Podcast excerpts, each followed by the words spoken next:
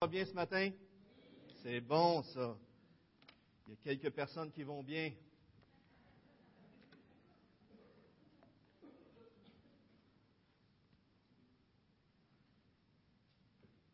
L'espoir, l'espoir fait vivre, qu'on dit des fois. Avez-vous déjà réalisé comment l'espoir est quelque chose de très important, de terriblement important? En fait, l'apôtre Pierre nous dit que l'espoir est une des trois plus grandes forces, puissances du chrétien. Dans 1 Corinthiens 13, 13, il dit trois choses demeurent. La foi, l'espérance et l'amour. Trois grandes choses qui font vivre le croyant, mais pas juste le croyant. L'espoir est quelque chose qui fait avancer ou qui amène à tout arrêter, le désespoir, l'inverse. Les non-croyants aussi, tous tous ont vie d'espoir et tous on est affectés par l'espoir. L'espérance, ce n'est pas quelque chose d'accessoire, ce n'est pas quelque chose euh, de futile. L'espérance, c'est fondamental. Et pourtant, on n'en parle pas beaucoup. Gilles nous en a parlé la semaine passée et cette semaine, j'aimerais continuer d'en parler avec vous, avec les Écritures. Lorsque j'ai entendu une conférence sur les couples, M. Winston Smith disait que la première chose qu'on doit faire en tant que conseiller pour un couple, c'est de ramener l'espoir, de redonner de l'espoir à ce couple-là que tout n'est pas terminé. L'espoir est fondamental, parce que sinon on baisse les bras. Un autre exemple qu'on pourrait donner aussi, c'est une personne, admettons, qui fait un travail difficile pendant 10, 20 ans, il y a un patron difficile, il t'offre 30 ans de temps, mais à un moment donné, il fait une dépression, rendue après 30 ans, 40 ans. Qu'est-ce qui a changé? Pourquoi son travail, là, l'emmène à la dépression à 30 ans après, mais 20, 10 ans avant, il était encore encouragé de travailler? Pourquoi une personne arrive à être dépressif? Souvent, c'est lié au désespoir. Pendant des années, il a gardé espoir qu'il était pour changer de travail. Pendant des années, il espérait que les choses étaient pour changer. Mais à un moment donné, il se rend compte que rien ne va changer et il tombe dans le désespoir. Et lorsqu'il tombe dans le désespoir, il baisse les bras. Est-ce que vous croyez que l'espoir est important? L'espoir est très, très important. À vrai dire, ceux qui s'enlèvent la vie sont les personnes qui ont perdu tout espoir. Même si, en fin de compte, on pourrait décrire l'endroit qui n'a plus d'espoir comme étant l'enfer. Dante a dit quelque chose de vrai, bien que probablement qu'on dirait qu'on n'est vraiment pas d'accord avec tout ce qu'il était ou qu'il pensait. Mais il a dit, il parlait de l'enfer dans, la, comédie, dans sa comédie, la pièce de théâtre. Il dit Abandonnez l'espoir, vous qui entrez dans ce lieu. L'enfer est l'endroit du désespoir, mais le ciel, c'est notre plus grand espoir. À vrai dire, Jésus-Christ est notre plus grand espoir. Le désespoir, Là où il y a de la vie, il y a de l'espoir. Mais là où il n'y en a pas, il n'y a pas d'espoir. Est-ce que vous croyez que l'espoir est tellement important que ça vous fait vivre présentement? Est-ce que vous croyez que si on ne met pas notre espoir en Jésus-Christ, on va mettre notre espoir en d'autres choses? Dans quoi on peut mettre notre espoir? N'importe quoi, allez-y, dites-moi ça. L'argent. Si je peux gagner le 50 millions, je vais être très généreux. Je vais être très généreux. Mais ça nous remplit d'espoir, pas vrai? Ça se peut que ça fasse ça. Qu'est-ce qui nous remplit d'espoir? Des fois, ça peut être des petites choses de rien. Qu'est-ce qui nous donne espoir?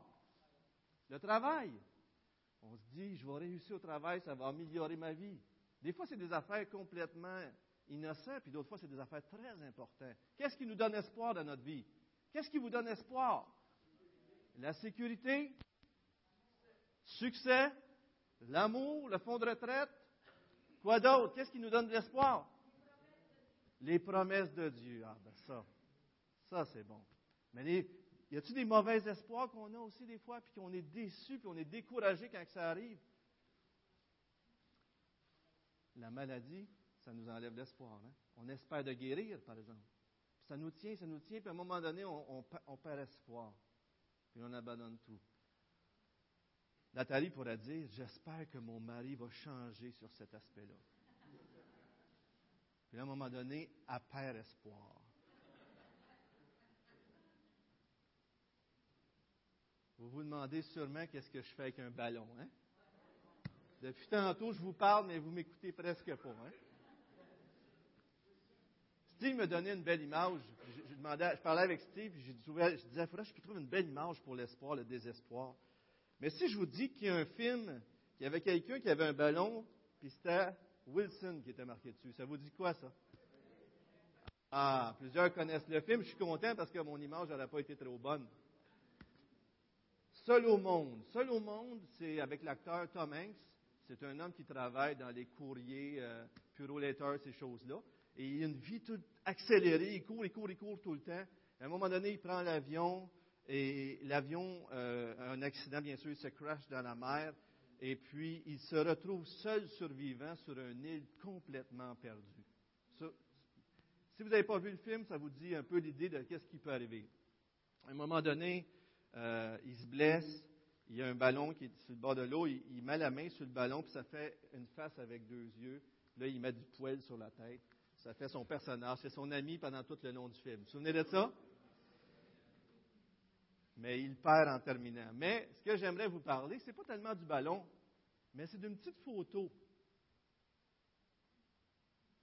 que M. Tom avait tout au long du film. La photo de sa femme, exactement. Tout au long de ces mois et de ces années, ce qui lui faisait tenir bon, c'était cette photo-là. Un bon coup, il mettait la photo, puis il allumait la lampe, clic, clic, clic. Il voyait sa femme. Et ça le faisait tenir bon.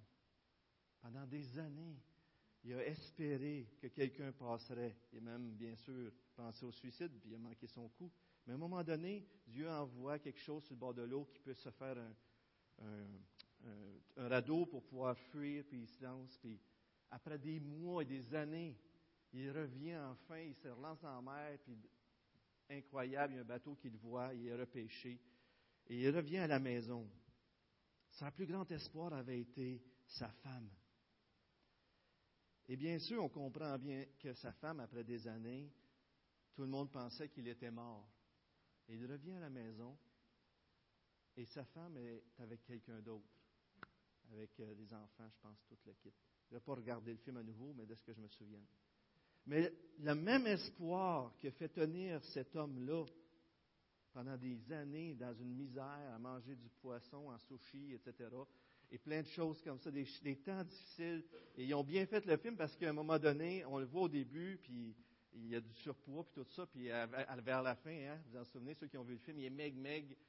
Puis, puis là, il revient, et il a tenu bon à cause de cet espoir-là, mais à la fin, il se retrouve sans espoir. À un moment donné, il reprend espoir en d'autres choses. Mais tout ça pour montrer comment l'espoir est important. L'espoir est tellement important. Mais si notre premier, notre plus grand, notre plus puissant espoir qui contrôle notre vie, ce n'est pas Jésus-Christ, ce n'est pas tout ce qu'il a acquis pour nous en Jésus-Christ.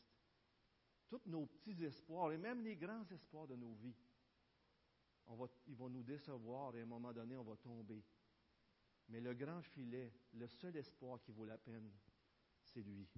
Et ce matin, on reparle d'espoir à nouveau. Pierre connaissait très bien le désespoir.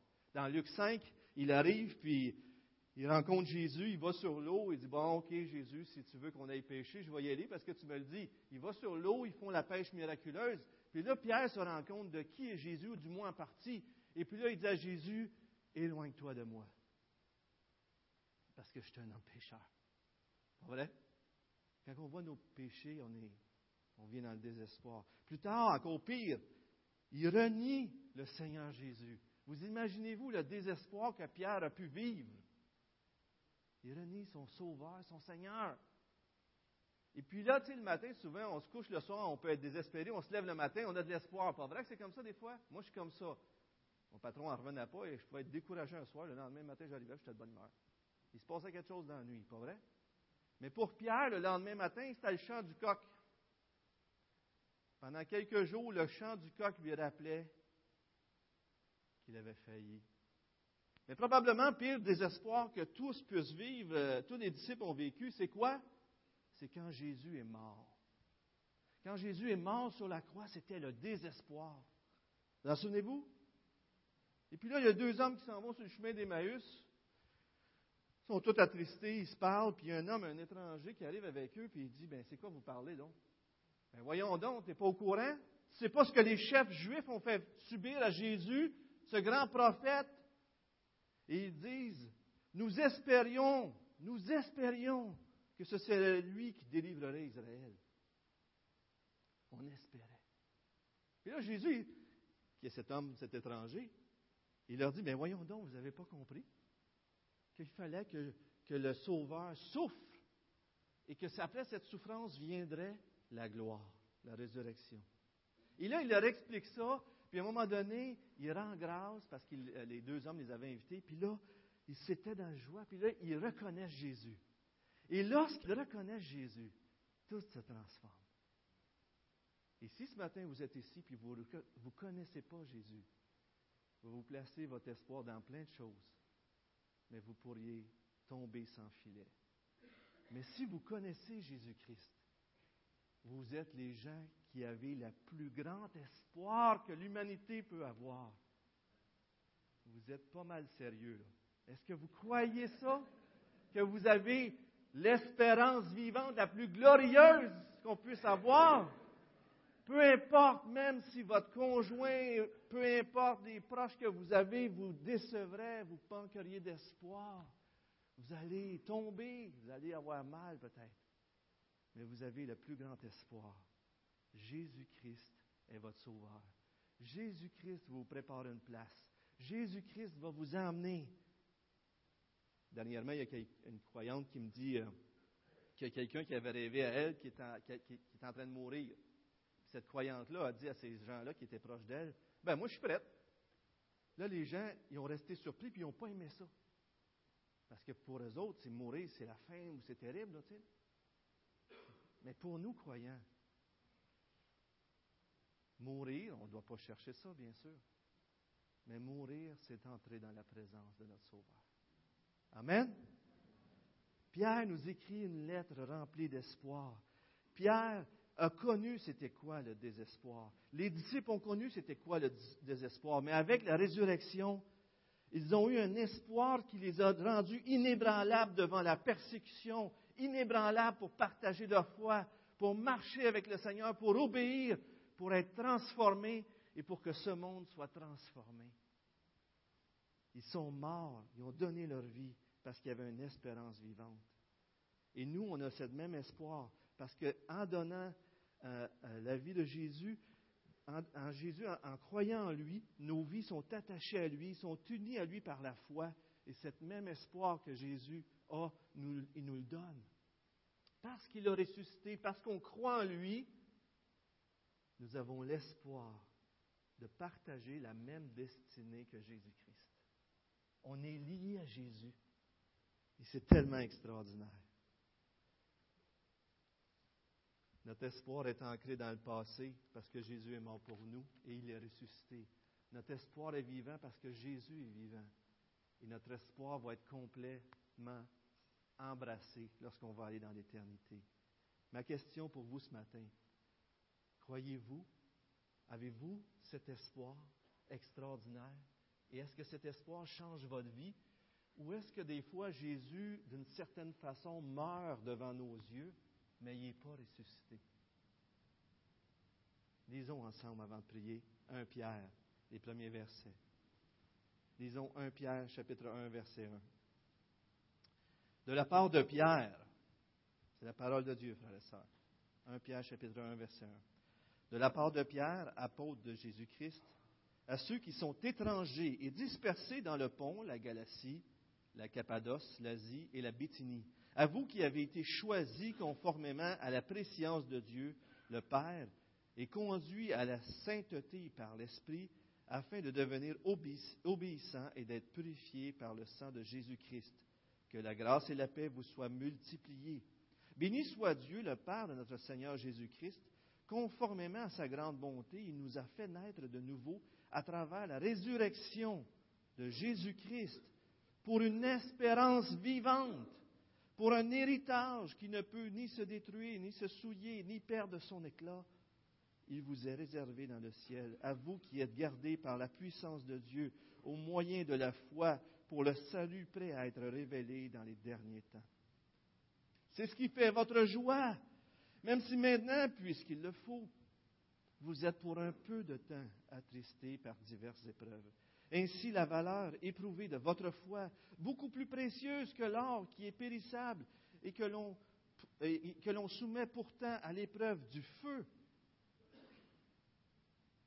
aura pour résultat la louange, la gloire et l'honneur lorsque Jésus-Christ apparaîtra.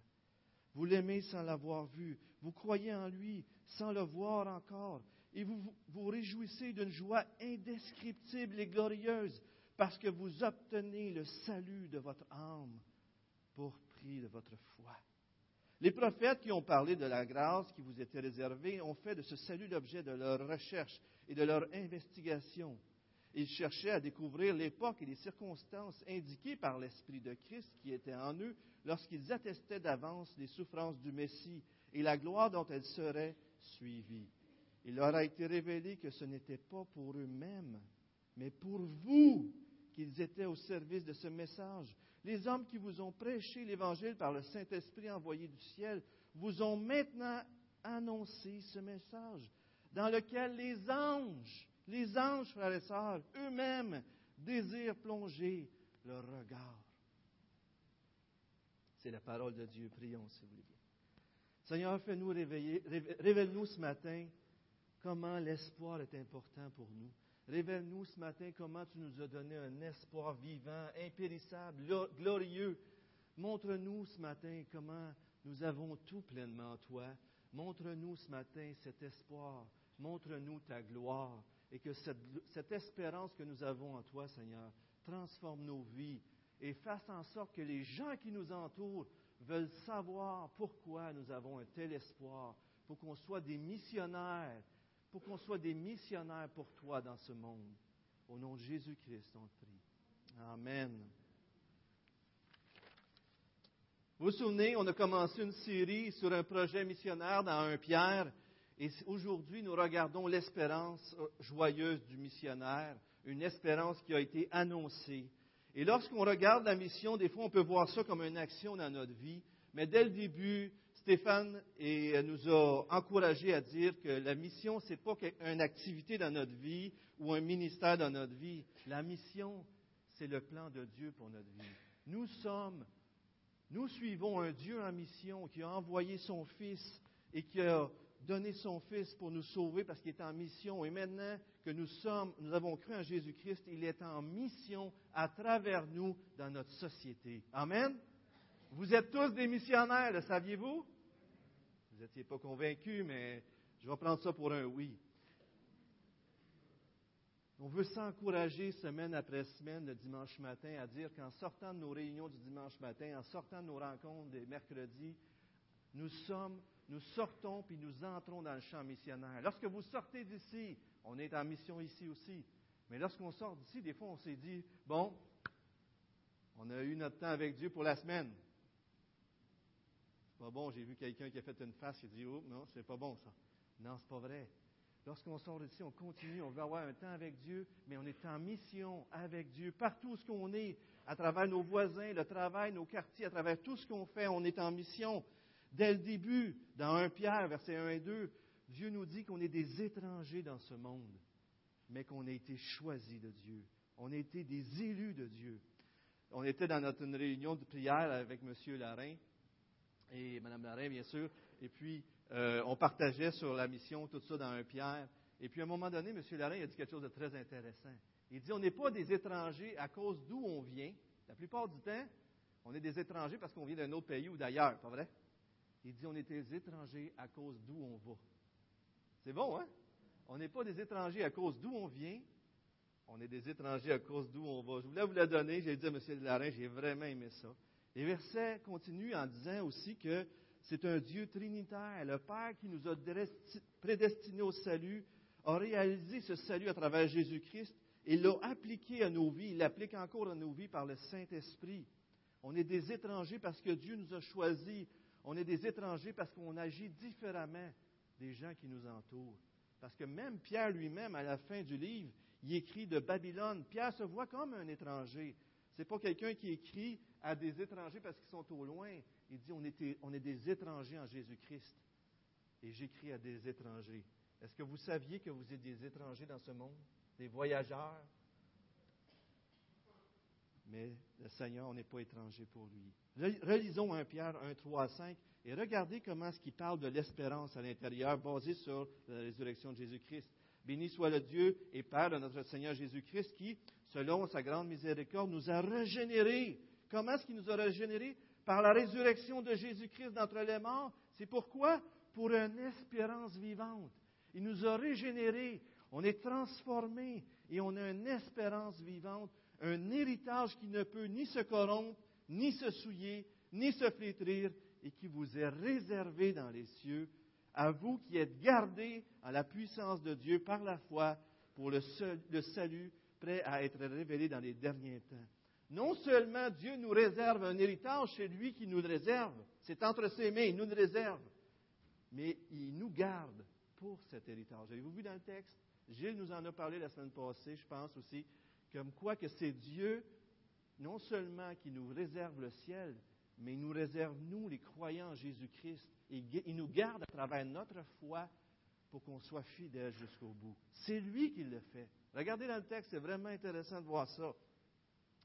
Mais ce qui est intéressant, c'est que déjà au verset 3, il nous parle de cette espérance basée sur la résurrection. Et au verset 13, il nous parle, si vous l'avez dans le texte, on vous le met à l'écran aussi, c'est pourquoi affermissez votre pensée, soyez sobre et ayez une parfaite espérance en la grâce qui vous aura apporté lors de la révélation de Jésus-Christ. En sandwich, c'est le texte d'aujourd'hui, un, verset 3 qui, et les versets 13 qui nous parlent de l'espérance, une parfaite espérance. Et c'est ce qu'on veut parler aujourd'hui. Et ailleurs encore dans un Pierre, une lettre d'espérance qui nous écrit, il dit, par lui, vous croyez en Dieu, qu'il a ressuscité d'entre les morts, encore une fois la résurrection, et lui a donné la gloire afin que votre foi et votre espérance soient en Dieu l'espérance.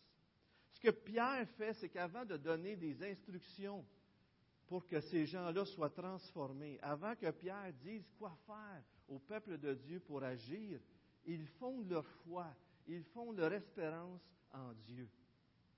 Quelle est votre identité? Savez-vous tout ce que vous avez? Pour que la motivation qui va vous pousser à, faire des choses pour Dieu soit pas ce que vous faites, mais ce qu'il a fait pour vous. Dieu a tellement fait des choses extraordinaires pour vous qu'on devrait répondre avec reconnaissance, avec joie, avec amour. Son amour nous presse afin qu'on fasse des choses pour celui qui est ressuscité.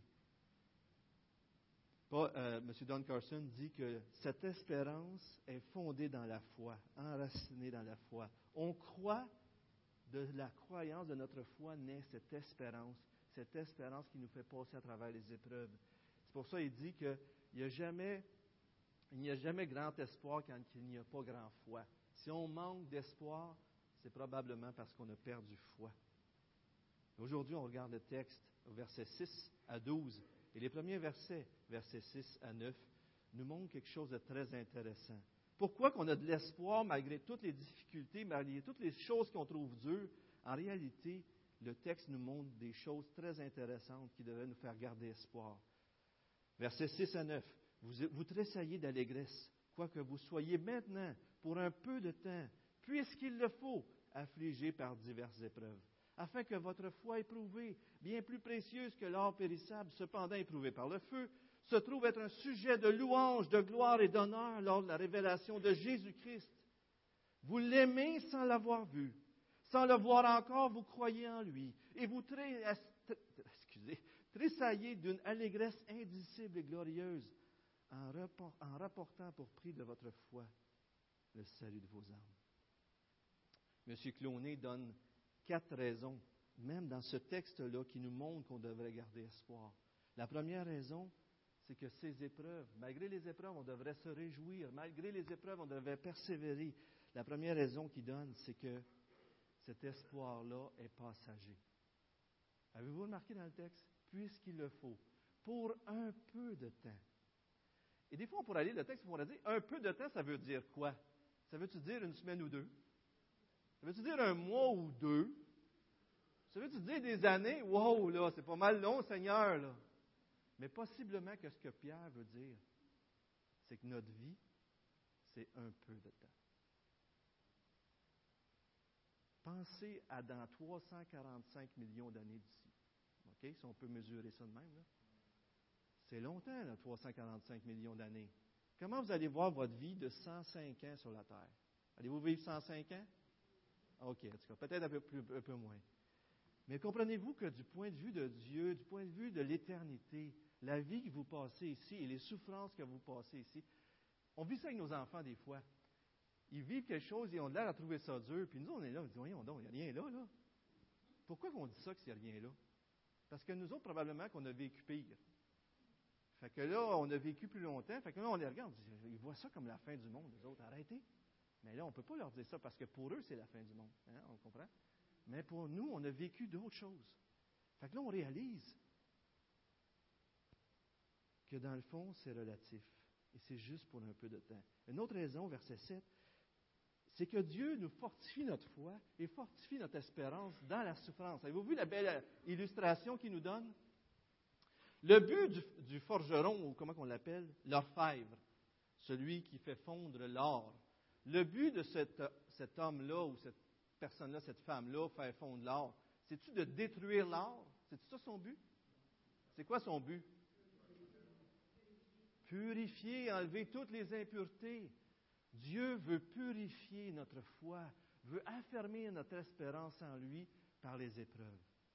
Si vous regardez toutes les épreuves que vous avez faites, probablement que souvent, ça vous a amené à vous, à vous tourner de vous-même et des choses qui vous entourent vers Dieu. Pas vrai?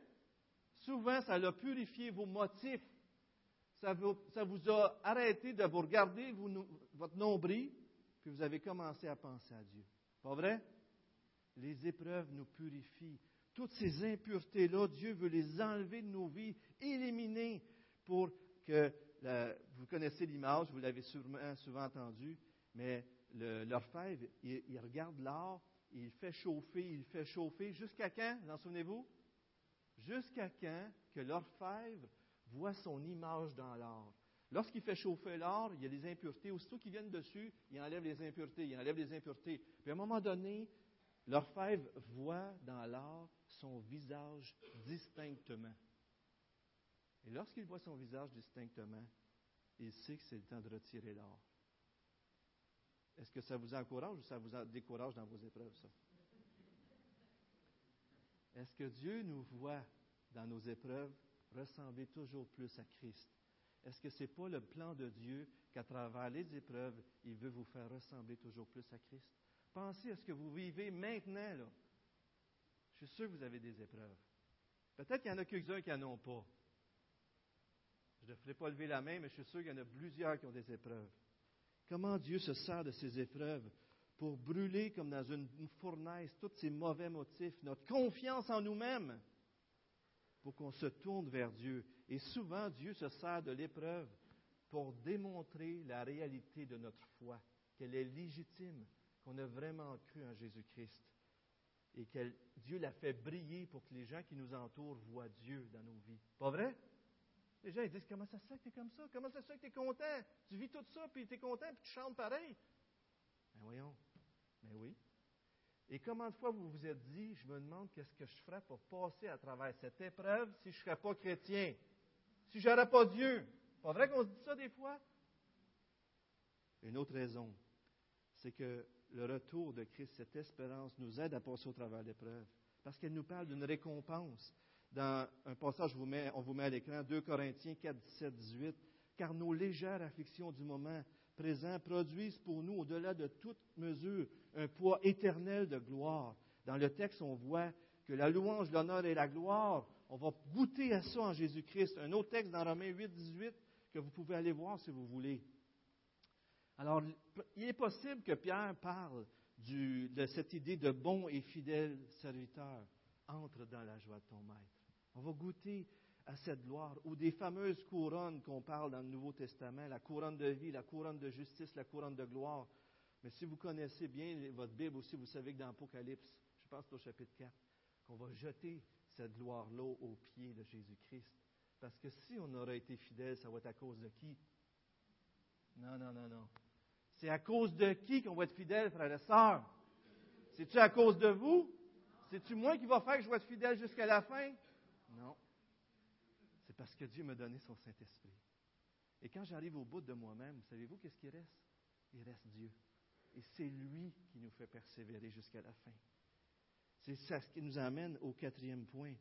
Finalement, on peut se réjouir parce que nos épreuves lui donnent gloire. Les épreuves que Dieu permet dans votre vie lui donnent gloire. Est-ce que c'est pas vrai que des fois, il y a des vases de parfum qui doivent être brisés? Si on veut sentir l'arôme? Frères et sœurs, lorsque vous êtes brisés par l'épreuve, l'arôme de Christ se dégage de vous. Est-ce que vous sentez bon, frères et sœurs? Je ne vous demanderai pas de sentir votre voisin ce matin. Mais est-ce que l'arôme de Christ, lorsque vous passez dans l'épreuve, est-ce que les gens voient Christ dans votre vie? Ou voient un Donald qui se plaint puis qui s'appuie, ça sent pas bon. C'est vrai que c'est comme ça, hein? Il y a juste moins peut-être qui se plaint, mais en tout cas, je vous disais comme exemple. L'exemple de Job. Job, Dieu lui a tout enlevé. Même sa femme maudit Dieu, puis meurt, on va finir avec ça. Satan disait, c'est pas une façon intéressée que Job te sert. Je suis sûr que si tu y enlèves ça, il ne t'aimerait plus. Après ça, enlève-y en plus, tu vois, il va te renier. Job n'a jamais lâché Dieu. Oui, il était en colère avec Dieu à un moment donné. Oui, Dieu l'a repris. Oui, ses amis n'ont pas été des bons amis, ils l'ont mauvaisement conseillé. Mais Job a été un modèle. À un moment donné, il dit dans Job 13,15, dans la version Genèse, c'est écrit Quand bien même il me tuerait, je ne cesserai d'espérer en lui.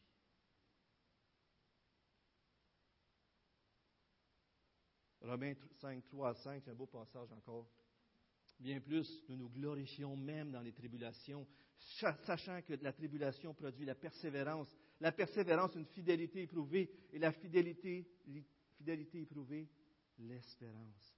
Or, l'espérance ne trompe pas, parce que l'amour de Dieu est répandu dans nos cœurs et par le Saint-Esprit qui nous a été donné. Est-ce que vous voyez l'espérance que Dieu vous a donnée? Est-ce que vous savez que vous avez cette espérance? Avez-vous cette espérance? Amen. Je suis tellement content que vous ayez répondu. Si vous n'avez pas cette espérance-là, vous êtes les plus malheureux.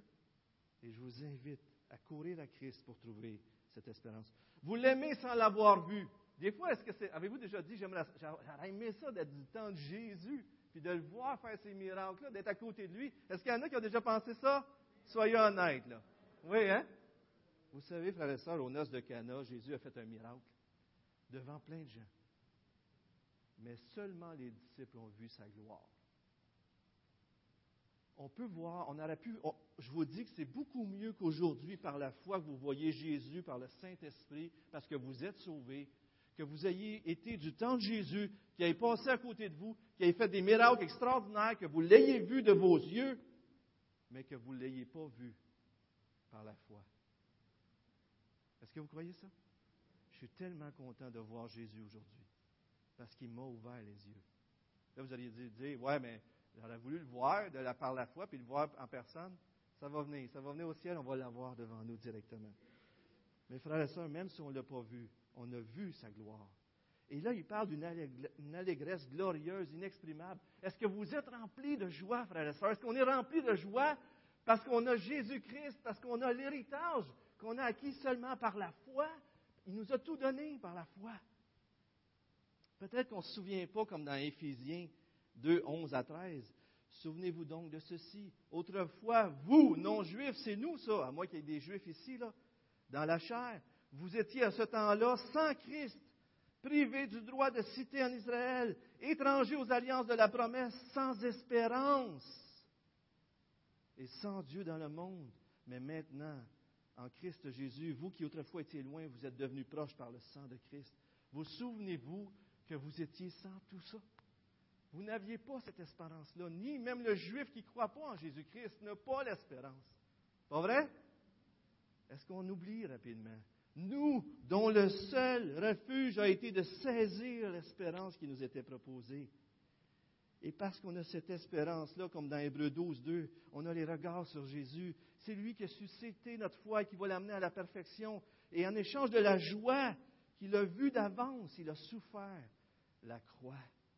Est-ce qu'en échange de la joie qui nous est réservée, la joie de l'espérance, on est prêt à souffrir la croix pour notre Sauveur? C'est pourquoi, frères et sœurs, on doit se réjouir en espérance. Réjouissons-nous. Encourageons-nous les uns les autres à nous réjouir, à être patients dans la tribulation et à persévérer dans la prière. Mais regardez le texte du verset 10 à 12, comment c'est extraordinaire. Un texte qui nous montre comment est-ce qu'on est des privilégiés. Privilégiés plus que les prophètes. Privilégiés face aux anges même. Verset 10, nous lit, on lit, les prophètes qui ont prophétisé au sujet de la grâce qui vous était destinée ont fait de ce salut l'objet de leur recherche et de leur investigation. Ils se sont appliqués à découvrir à quelle époque ou à quelles circonstances se rapportaient les indications de l'Esprit de Christ qui était en eux et qui, d'avance, attestaient les souffrances de Christ et la gloire qui s'en suivrait. Il leur fut révélé que ce n'était pas pour eux-mêmes, mais pour vous, qu'ils étaient ministres de ces choses. Maintenant, ils vous ont été annoncés par ceux qui vous ont prêché l'Évangile, par le Saint-Esprit envoyé du ciel. Et les anges désirent y plonger le regard. Ce n'est pas que les prophètes ne comprenaient rien à ce qu'ils disaient,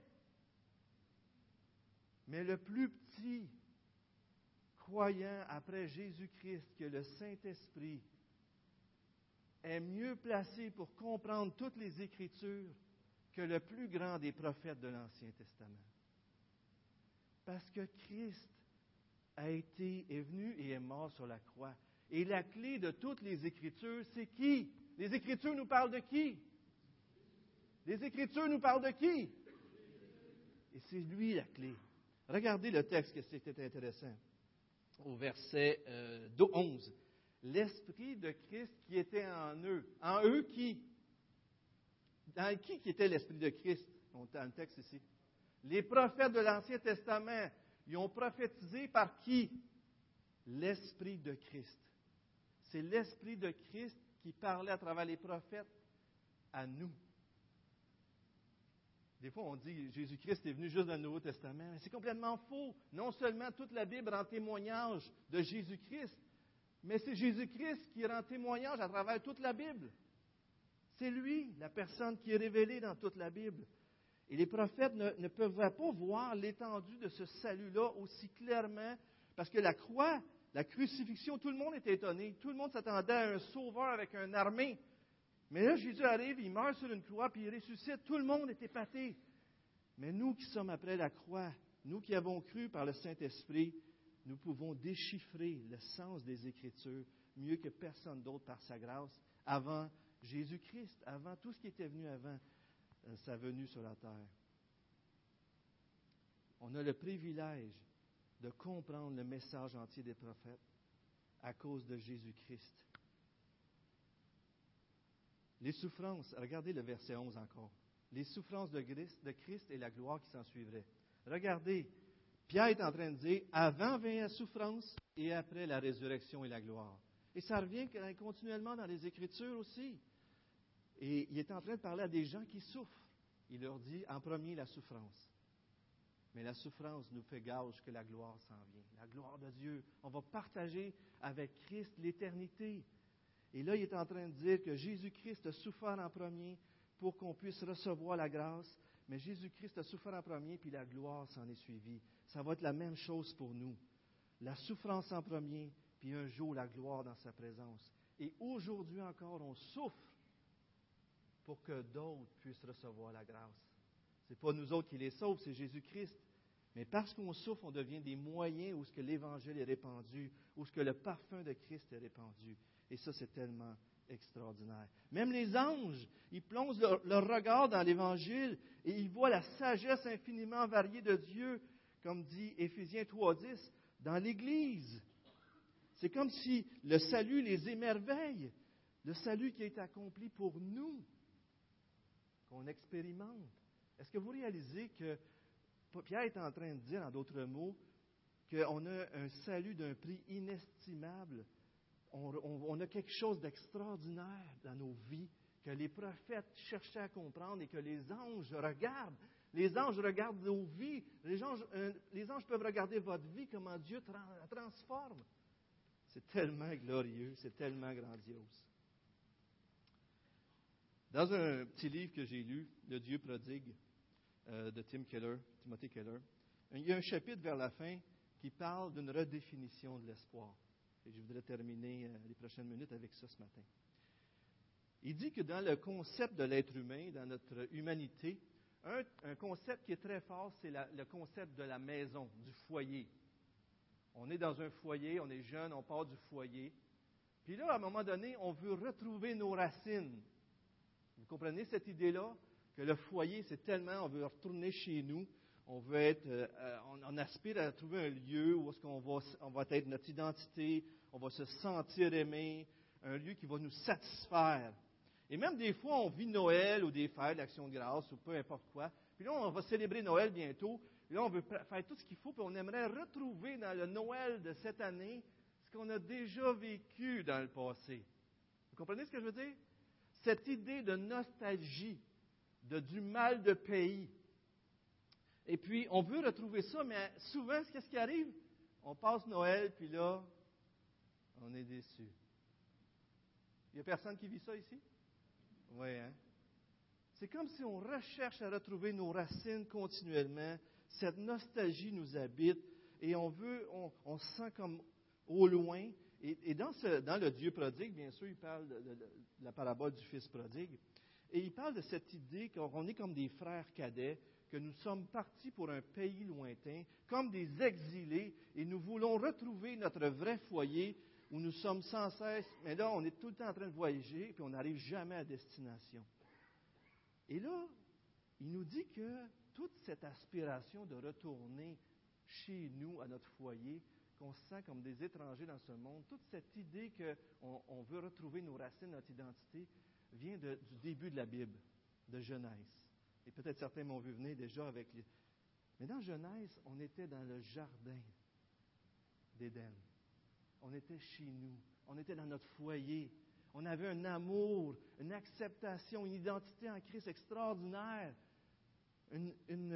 On était complètement accueillis, mais surtout, on avait Dieu. On se chantait chez nous. Je ne sais pas si vous êtes comme moi, mais moi, j'ai hâte des fois de retourner chez nous après une journée de, travail, on est fatigué, on retourne chez nous, on retrouve nos affaires, on est content. Mais si ma femme n'est pas là, ça ne marche pas. Hein? C'est comme si le foyer, ce n'est pas juste une place. Le foyer, souvent, c'est beaucoup plus une personne. Pas vrai? Vous n'êtes pas comme ça? Messieurs, dites oui, parce que votre femme est à côté. Là. Et lorsqu'on revient chez nous, puis notre femme est là, on sent un peu de cette idée de retourner à notre foyer. Pour la femme, j'imagine. J'espère que c'est pareil aussi. Et puis, mais, mais, M. Keller nous amène à cette réflexion de dire que dans le jardin d'Éden, on vivait cette, euh, cette harmonie. Dieu nous avait créés pour vivre dans le jardin de Dieu. On vivait cet amour sans faille, sans la maladie, on n'était pas des inconnus, on était connus de Dieu, on vivait avec Dieu, puis c'est sa présence qui faisait toute cette différence dans notre vie. On se sentait chez nous, on connaissait, on savourait, on reflétait la beauté infinie de Dieu. Mais comme euh, le fils prodigue, le cadet, Dieu, le Père, était au foyer et il attendait que la... Pourquoi? Parce que l'homme, à un moment donné, a dit Ah, OK, papa, on va s'arranger tout seul. Laisse-nous tranquille, on va s'en aller, nous autres. Et l'homme a décidé de pécher comme Dieu. L'homme a décidé de vivre sans Dieu. Et depuis ce jour-là, l'homme a été chassé du Jardin d'Éden. Et depuis ce jour-là, on fuit. On fuit de la maison. On essaie de le recréer d'une façon ou d'une autre. On essaie de retrouver un chez-soi, mais on ne le retrouve jamais. Et ça revient dans les Écritures continuellement. Après Adam et Ève, c'est Caïn qui tue son frère et qui est laissé aérer sur la terre. Après Caïn, on a Abraham qui, qui marche vers la terre promise, Abraham, Isaac et Jacob. Après ça, on a Joseph qui est obligé de partir vers l'Égypte comme un, esclave. Et après ça, c'est même toute la famille qui s'en va en Égypte. Et plus tard, des années plus tard, David qui fuit Saul. On est toujours en fuite. à un moment donné, on arrive, puis là, c'est le peuple entier qui est exilé. On est tous, frères et sœurs, on est tous l'humanité des exilés, en soif de retrouver cette espérance vivante qu'est Dieu, notre espoir. On veut retourner vers le foyer qu'on a quitté. Avez-vous retourné vers le foyer que vous aviez quitté? Avez-vous retourné vers Jésus-Christ?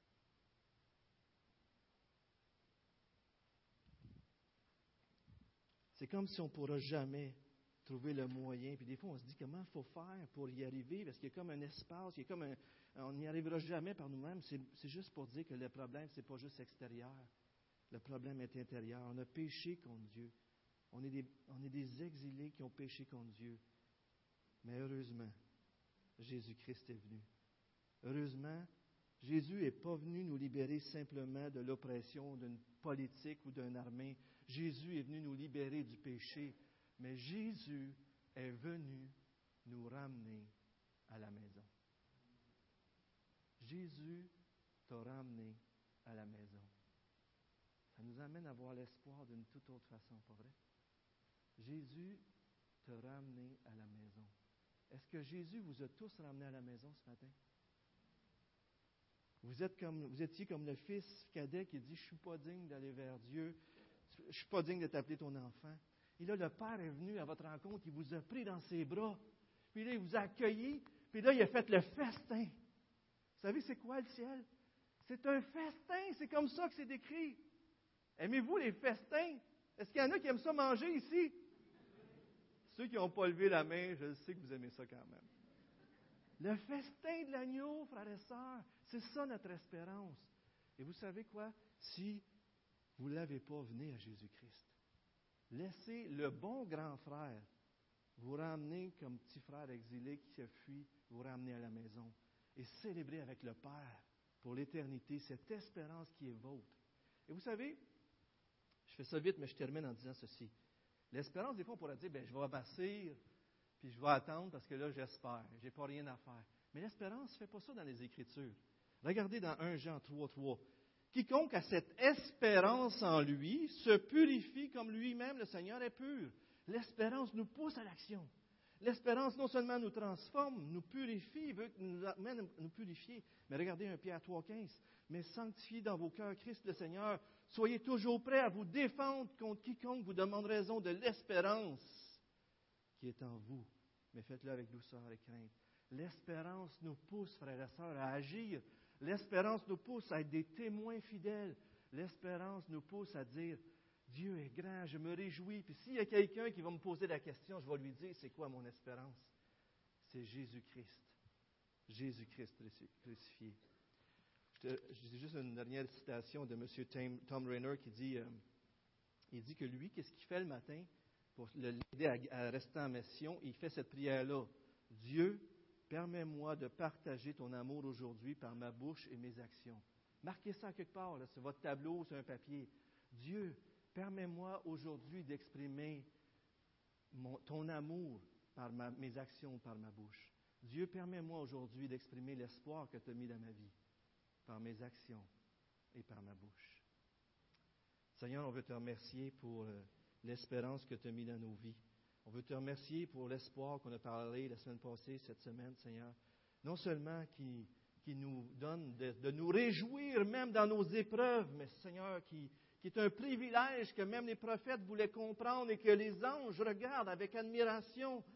Seigneur, c'est à nous que tu destinais ce salut extraordinaire et c'est nous qui l'avons reçu et c'est nous qui pouvons au mieux le comprendre à cause de Jésus-Christ et de ton esprit. Seigneur, Fais que cette espérance ne nous, garde pas oisifs, mais que cette espérance nous, nous aide à être des missionnaires dans ce monde et qu'à chaque matin, on puisse se rappeler cette espérance devant les épreuves, devant les difficultés et devant tout ce monde qui se meurt dans le désespoir. Nous, on a un espoir à leur donner. Donne, ouvre nos bouches, ouvre nos cœurs pour qu'on puisse leur partager l'espérance qui est en nous. Au nom de Jésus-Christ. Amen.